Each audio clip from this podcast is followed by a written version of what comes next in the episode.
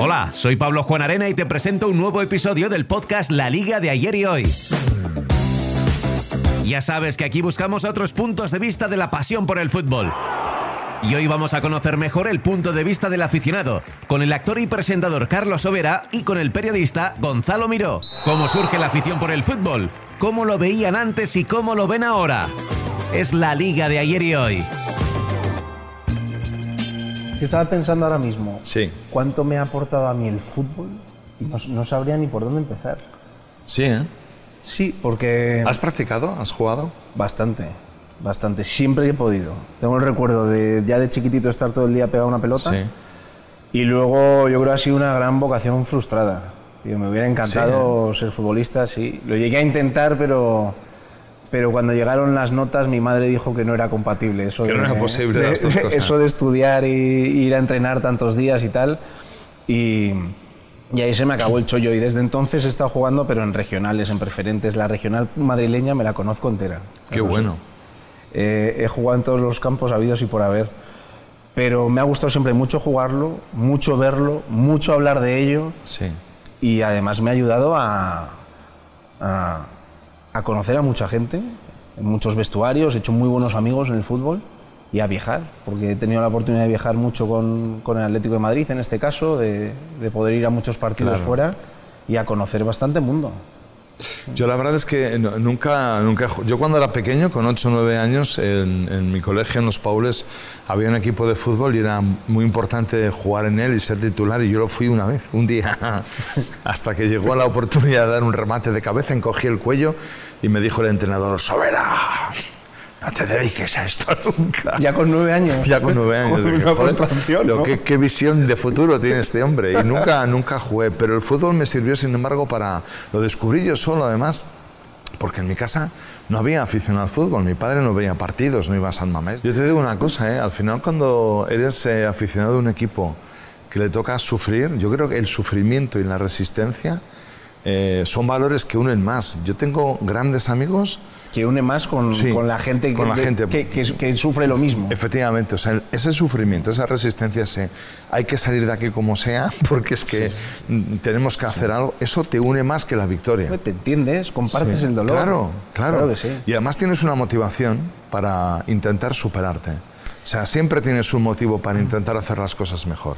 A mí siempre me ha, llamado, de me ha llamado mucho la atención cómo en el fútbol eh, se pueden vivir todo tipo de, de pasiones y sentimientos en un espacio muy corto de tiempo. Sí, eso es tremendo.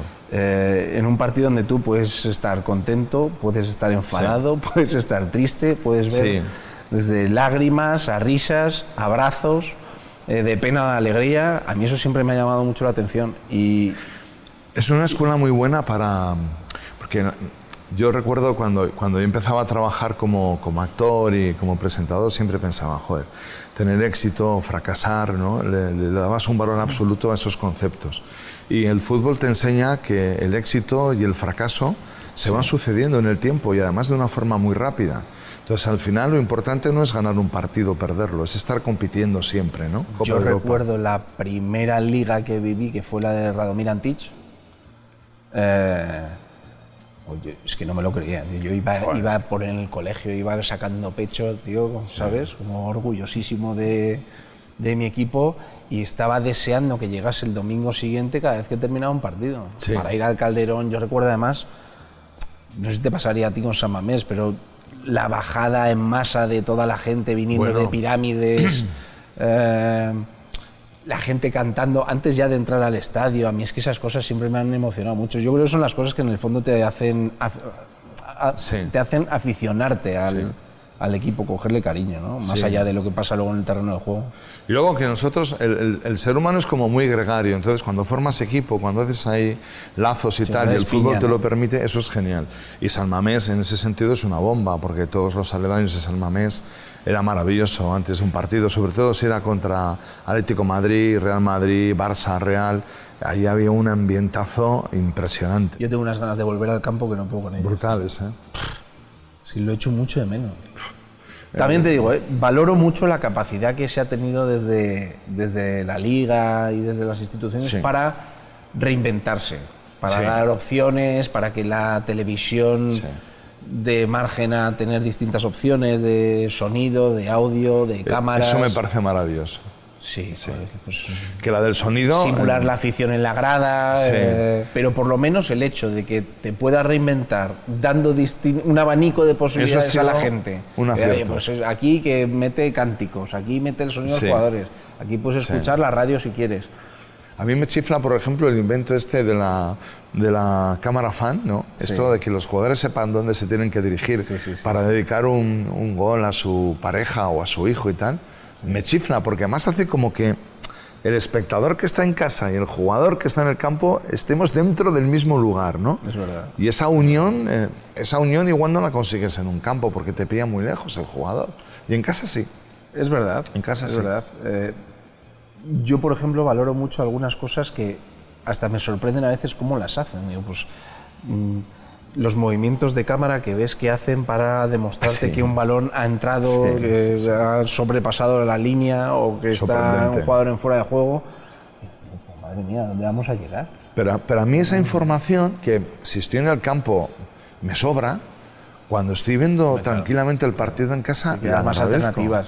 Lo que más agradezco es eh, cómo sirven para crear ambiente sobre un partido. O sea, eh, cuando empiezan con las cámaras cinematográficas, cómo el equipo sale eh, del hotel, se monta en el autobús, cómo llegan al autobús, cómo se bajan, esa música épica que ponen, empieza a crear ahí un ambientazo todo A eso. mí lo de los drones me flipa. Es flipante también. Y fíjate, es que estaba viendo ahora, según hablabas, digo, Sí. las imágenes que, que tenemos detrás. Sí. Y guay, cuando va a haber un balón parado y va a haber un golpeo y Sí. de repente la cámara te gira así entera, te ve la posición del resto de los jugadores. Eso es maravilloso también. Eso es espectacular, vamos. Sí, sí, sí, sí. Eso quién nos lo hubiera dicho y vamos, yo por lo menos cuando empecé a ir al fútbol o cuando veíamos los resúmenes de los que hablábamos antes era Ah, bueno. implanteable, pero ahora Ahora es que una ves unas imágenes que dices, "Pues, macho, Sí, es muy enriquecedor todo este mundo tecnológico. Vives el fútbol con más intensidad, además. ¿eh?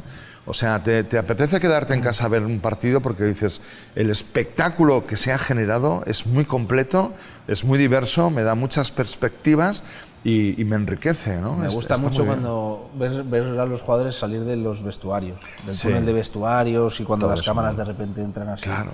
Y ves el campo. Esa Porque son cosas que no puedes ver cuando estás en el campo. Todo eso te lo hurta la realidad, es una pena, pero es así. Como cuando ves Gladiator y veías a, Claro. a Russell Crowe saliendo al Coliseum. Es que es exactamente la misma sensación. Y encima yo creo que ponen la misma música de Gladiator. ¿eh? es una banda sonora maravillosa. Entonces, todo eso que no lo puedes ver en, en el mundo real es una información que te complementa de tal manera que como que te ambientas y te integras más en el y, partido. fin- ¿no? y no deja de ser un producto que tiene ya mucha calidad, que es que tiene, Sí. que, claro, que, que No, tiene es- muchas alternativas, que, Sí, es- la que calidad ver es todo desde muchos puntos de vista, eh, pues enriquece Sí. el, el producto y la manera que tiene de llegarte. ¿Y qué me dices eh, del, del media coach? Una De- locura. De la información. Una locura. Una locura. Toda esa cantidad de información. Eso ti- tiene, tiene mucho mérito porque además haces partícipe al espectador, al aficionado Sí, al fútbol. sí, sí, en el sí.